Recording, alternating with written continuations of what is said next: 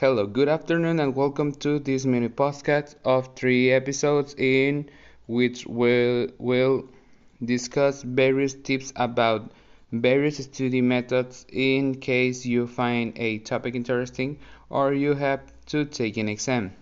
The study techniques that we recommend today is brainstorming.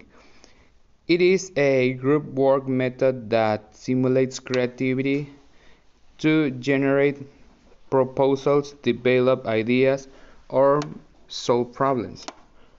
For this, it's necessary to gather a group of people in a relaxed atmosphere and without pressure to discuss and think about a, um, pre a previously raised use or project.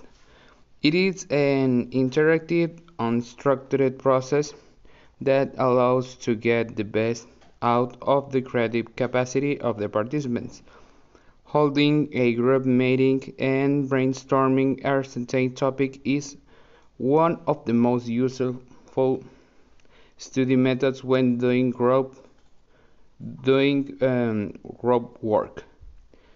Having different ideas and perspectives helps to resolve the, um, doubts and get to the bottom of the matter, so choosing colleagues with different points of view and willing to understand of others.